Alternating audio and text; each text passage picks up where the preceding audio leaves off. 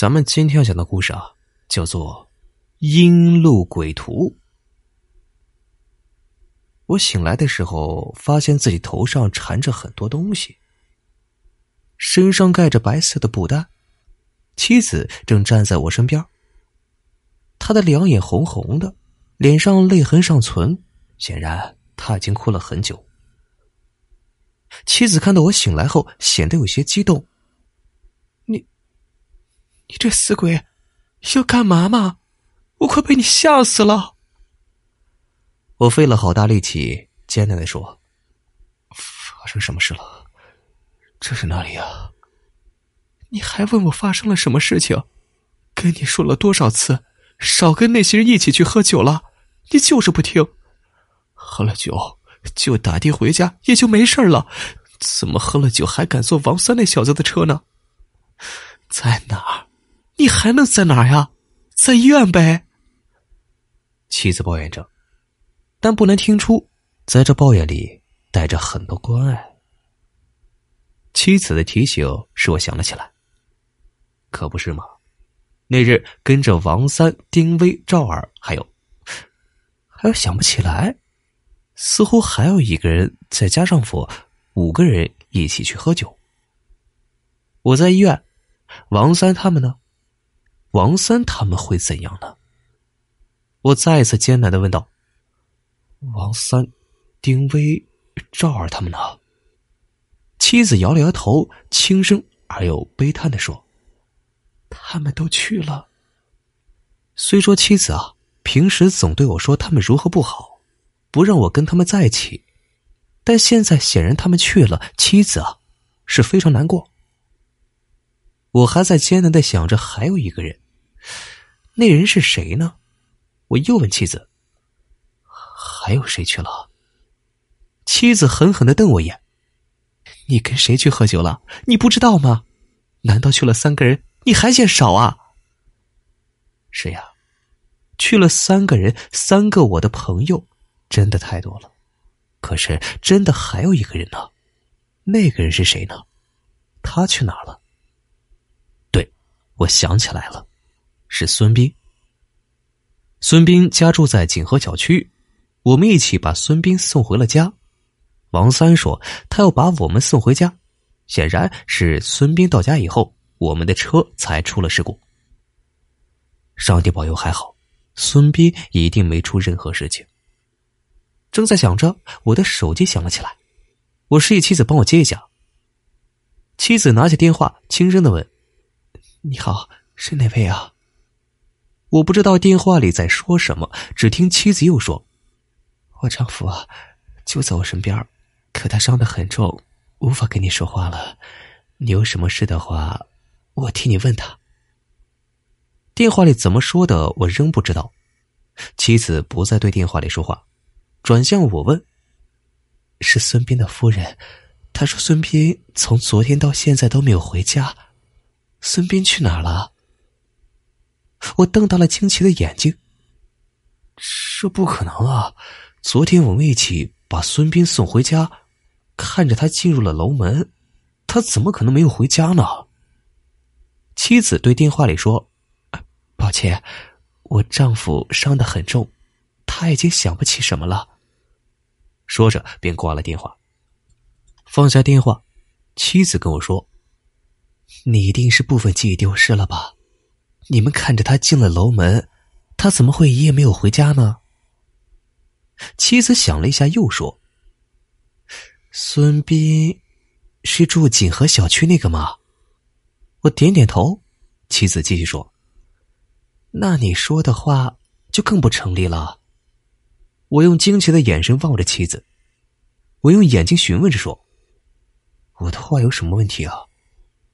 妻子看了我一眼，你昨天打电话跟我说是要去珠月酒楼吃饭，而你们出车祸的地方是去锦河小区的途中，所以车根本就没有到小区。孙斌又怎么可能下车呢？你又是怎么看着他走进楼梯的？可你不是说只死了三个人吗？是没有孙斌啊，只能说明孙斌没跟你们在一起。你的头一定是被撞晕了。我不跟你说了。我是真的失忆了吗？我不再说什么，手摸着脑袋回忆着昨天，回忆着昨天的每一个细节。昨天下了班，接到了王三的电话，这小子最近炒股发了一笔，说是要请我们吃饭。这小子发了财，当然要好好的敲他一笔。我们去了珠月酒楼，这是一家五星级酒店，是粤菜为主。那天我们五人喝了很多酒，大概是十五六瓶吧，边喝边聊，一直到了晚上十点多才付了账。我见王三已经有了几分醉意，便说：“三儿，我看你小子啊，还是别开车了，咱们呀都打车回家。”赵尔那小子说：“孙楠。”你小子可真逗啊！喝这点酒算个屁呀！就不敢坐三儿的宝马了？告诉你啊，我不打车，我就让三送我回家。丁威和孙斌也起哄：“魏南，你这个小子，自己打车走吧，我们可是要过过宝马的瘾。”三儿走到我身边，话里带着几分醉意：“魏南，你放心吧，我没事儿，保保准啊。”把你们都安全送到家。看着三儿的样子，我实在是怕坐三儿的车。这人啊，已经有了八分醉意，这开车啊还有谱吗？但我更怕这几个臭小子背后是我胆小鬼。就这样，我硬着头皮钻进了三儿的车里，坐到了副驾驶的位置上。车上路了，路途中首先是送孙斌回家。从珠月酒楼到锦江小区这段路啊，我很熟悉。不止我熟，我们几个人啊都很熟，甚至啊路边的每一个建筑都很熟悉。车子向前开着，咯噔一下，不知撞了什么东西，我心里一紧。三儿，你行不行啊？我看咱们呀还是打车回家。三儿不理我，后面的三个人是叽叽喳喳笑我。哎呀，不过是过了一个减速杠子啊。看把你吓的！车继续往前走，我突然不知道这车是开在什么道上。路边没有一个熟悉的高楼，有的只是低矮的平房。路灯不像以往那样亮如白昼，而是昏昏暗暗的，幽黄幽绿的说不清楚。偶尔有一座高一些的楼，却没有繁华城市的霓虹闪闪。三儿，你这是去哪儿？三儿没回答我。孙斌、丁威、赵二三个臭小子说：“孙伟南，孙伟南，真是有你的，在北京这么多年了，怎么连这都不认得呀？”我回头狠狠的瞪他们一眼：“这什么破路啊？这样昏暗，像是鬼路。”孙斌说：“对了，这呀就是鬼街。”我回答：“鬼街也不这样啊！再说了，去你家也不经过鬼街啊。”赵尔说：“你们两个说的鬼街可不一样。魏南说的鬼街是带竹字头的鬼，孙斌说的鬼街是魔鬼的鬼。”跟着呀，他们几个人一起笑了起来。我突然感到那笑声与我以往熟悉的笑声是大为不同。那哪里是笑啊，分明是鬼嚎！这几个臭小子一定是在故意吓我。我心里这样想着，不再理会他们，注意力更集中在了这条鬼街之上。路变得狭窄而不平起来，路上的垃圾也异常多，空中飞舞着白色的、黑色的塑料袋子和废纸垃圾的臭味从车窗飘了进来。这哪里是北京的大街呀？这样破烂，这样脏臭，我实在忍不住。王三儿，哥们儿。你把车开到垃圾场了，王三是仍不说话，那三人啊开始嘲笑我，我也不再说话，反正闻着臭味啊，又不是我自己。我还是注意着路，越走这路越是奇怪。虽已是午夜了，但突然让我感到了有很大的雾，雾一大团一大团的向我冲了过来，车子冲破了一个又一个的雾团，好不容易停下来。孙斌下了车，三儿，谢谢你啊，我到家了。我问自己，这是锦和小区吗？我虽没有来过孙斌的家，但也是常常从这里路过呀。那高楼，那景致，怎么也不像是这个样子啊。破烂的旧楼，楼门大概是坏了，歪歪斜斜的挂在门框上。楼的四周像被垃圾包围着，似乎这楼是建在了垃圾场之上。我看着孙斌的背影，不知道是不是受了这周围环境的影响，感觉孙斌怪模怪样的。他走路的姿势看起来很别扭，似乎两条腿不会打弯，而直直的像是木偶一样。他身后怎么看都像是一个半透明的影子在跟着他，那影子的动作与孙斌的动作是一成一致。我又忍不住多嘴：“这就是锦和小区吗？原来很漂亮的小区，怎么变成这样了？”赵儿反驳道：“这环境还不够好啊，这小区还不够漂亮吗？”那丁威说：“人家渭南将来是要买小洋楼，这小区当然不漂亮了。”真没法跟这几个臭小子说话。今天这是怎么了？这几个臭小子专门跟我唱反调吗？平常不这样啊！我发誓，今晚绝对不再和他们说一句话。车子又上路了，我无聊的继续看着路。孙斌到家了，按路途该送我回家。回我家的路，我当然更加熟悉了。车子在路上继续奔跑着，我越来越觉得这路怪怪的，这怎么可能是回家的路啊？大半夜的，街上的人可是开始多了起来。仔细看来，那人的模样都是怪模怪样的，衣衫褴褛，分不出朝代。他们的脸上没有丝毫的表情，让人感觉冷冷的。有的断了臂，有的折了腿，有的鼻里淌着血。这是哪里啊？怎么会是这样呢？怎么会是这样？这绝对不是回家的路啊！我急了，用手摇了一下王三儿，三儿。这是哪里啊？不好，三儿的身上怎么这样冷？再看三儿的两眼，直直的，脸上同样是没有丝毫的表情。我忙回头去看坐在后排的赵尔和丁威，赵尔和丁威的眼角、嘴角都挂着血，脸上露着狰狞的笑，这笑下冷到了我的后背。我感到我的后背嗖嗖的冒着寒气。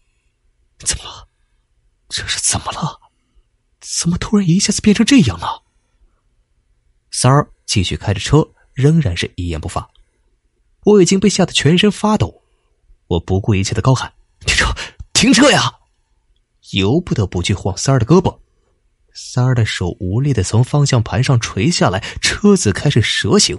我努力稳住自己，侧着身子抓住了方向盘，身后不断的传来赵儿和丁威的笑声。我很想踏刹车，然而坐在副驾驶上的我根本不可能踏到刹车。此时的我慌了，怕的要死。突然，前面出现了两个人，驮着长长的舌头，身着黑白衣，手里拿着一个像是死人出殡的幡，这古里古怪的样子更加的使我怕起来。路上的气氛一下子变得紧张起来，古怪的行人们纷纷加快了脚步。似乎是在躲避着什么。只听坐在后面的丁威对赵二说：“咱们头来了。”又见那两人向我们的车扑来，好生的吓人。好在也不知他们使了什么魔法，车子竟然停了下来。我不顾一切的打开车门往外冲去，无目标的奔跑着。我感到那长蛇人在后面一跳一跳的追着我，离我的距离是一点点的近了。他手里的幡儿已经扫住了我的头发。就在这时，我的前面突然出现了一位老人。那老人冲着我大喊：“你这孩子怎么这般不省人事啊？到哪玩不好，怎么跑这里来了？”我定睛一看，这老人不是别人，恰是我的爷爷。可是爷爷已经去世了二十多年了，今天怎么会又遇到他呢？我到底是在哪里呢？难道是鬼徒？难道是地府吗？悔，悔不该跟他们一起喝酒，更不该上了已经八分醉的三儿的车上。我不容多想，那白衣的长蛇人已经抓住了我的胳膊。我大声的喊：“爷救我！”爷爷生前学过一些法术，会一些功夫。他一个箭步冲上去，拉住了白衣长蛇人。白大哥，我孙命不该绝，只是误入了这阴路，还请两位大哥高抬贵手，放他回去。黑衣人也赶了过来。四老爷，你孙命该不该绝，不由你说了算，得到阎王那去，由阎王断定。我忙躲在爷爷身后，只见爷爷用着身子挡在黑人的面前。黑大哥，这点小事儿，何必麻烦阎王他老人家？只要你们哥俩点头，我必会叫我孙儿为你们多烧些香，烧些纸钱来，以报答两位。黑白两人对视一眼，又摇了摇头：“这个先例开不得，还请四老爷识相，让开这路。”说着，把爷爷推到一边。爷爷有些恼了，也不再黑大哥、白大哥的叫着，高喊。黑白无常，别以为我姓司的怕你们不成。今天你不放过我小孙，我必与你们分出个胜负。说着，就与黑白衣人打了起来。黑白衣人舞动着手中的幡，帆不断发出了一道道白光，那长蛇也越发的长了起来，横飞竖剑，如同软鞭一个抽打在地上，地上竟在冒着火花。爷爷不慌不忙。转动着身体，双臂在空中横劈纵打，两掌之间发着绿色的光，挡回了那一道道的白光，熄灭了地上的火花。爷爷冲出喊：“我挡住他们，你还不快跑啊！一直往前跑，什么也不要想，只往前跑就行。”听了爷爷的话，我不顾一切的跑了起来。那白无常继续缠住爷爷，与爷爷苦战，黑无常却抽身向我追了过来。爷爷见黑无常向我追来，无心与白无常恋战，飞身一跃，又跳到了黑无常的面前，挡住了他的去路。一个霹雳掌向着黑无常打来，黑无常一闪，这掌打空了。也许爷爷这掌用的力气太大，以至于使自己失去了平衡。白无常趁机用幡子打了过来，这一下恰打在了爷爷的背上，一下子火光四溅，火炮飞溅到黑白无常的身上，黑白无常也显得大为慌张。爷爷，我高喊着，却再也看不到爷爷了。完了，彻底完了！没有了爷爷，这黑白无常又岂会放过我呢？我两眼直直的看着黑白无常，一步一步的往后退着。黑白无常两眼冒着凶光，长蛇也显得更为鲜红起来。他们离我越来越近，两人同时举起了手中的幡，我吓得闭上了眼睛。喵的一声猫叫，我睁眼一看。一只大白猫就在我的脚上，这猫恰是我家的猫。说来，我对这猫是有救命之恩的。它是一只被遗弃的猫，它生了病，两年前他奄奄一息的躺在楼道里，我抱起了他，把他送到医院，为他医好了病，又好好的养在家里。他现在怎么跑到这里来了？猫儿又喵喵的叫了两声，只听他细声细气的说：“黑白大哥。”不过是一命顶一命嘛，算来我两年前也该到这里了，结果又偷生了两年。今天我随你们去了，你们放过我家主人。你们也已经受了重伤，若不依我的话，我这成精的猫儿可以与你们玩上几个回合。猫儿的两眼发红，死死的盯着黑白无常。我睁大眼睛看着眼前这猫。这猫怎么会讲人话呀？那黑白无常放下了手中的幡，也说：“看在你是一只多年成精的老猫份上，就依你。”猫儿跟着他们走了，周围的一切一下子变得安静起来，连路上也没了那些古怪的人。我突然感觉好累好累，全身软软的瘫在地上，昏了过去。也不知道过了多久才醒了过来。才看到我的妻子，才知道了我们的车出了事故，才知道我的三个朋友离我而去了，而另一个朋友却不知下落。我正呆呆的回忆着一切，妻子突然对我说：“真是福不双降，祸不单行，也不知怎么搞的，咱家的大白猫好好的，竟然突然死了。”一听这话，我心里咯噔一下。大白猫死了。他真的是一命抵一命吗？这天下午，两个警察来到医院找到了我，他们说，在一个尚未建完但已经停工的建筑工地的楼上发现一具男尸，从那男尸身上找到了身份证和工作证。根据这些证件，可以判断这个人叫做孙斌。警察已经去过了孙斌的单位，单位里知情的人告诉警察，孙斌那天跟我们一起去喝酒。现在那日一起喝酒的人中，我是唯一一个还有气儿的人。可是我真的说不清楚，孙斌尸身是怎么跑到已经停工的建筑工地上的。可我真的是看到他走进楼门的。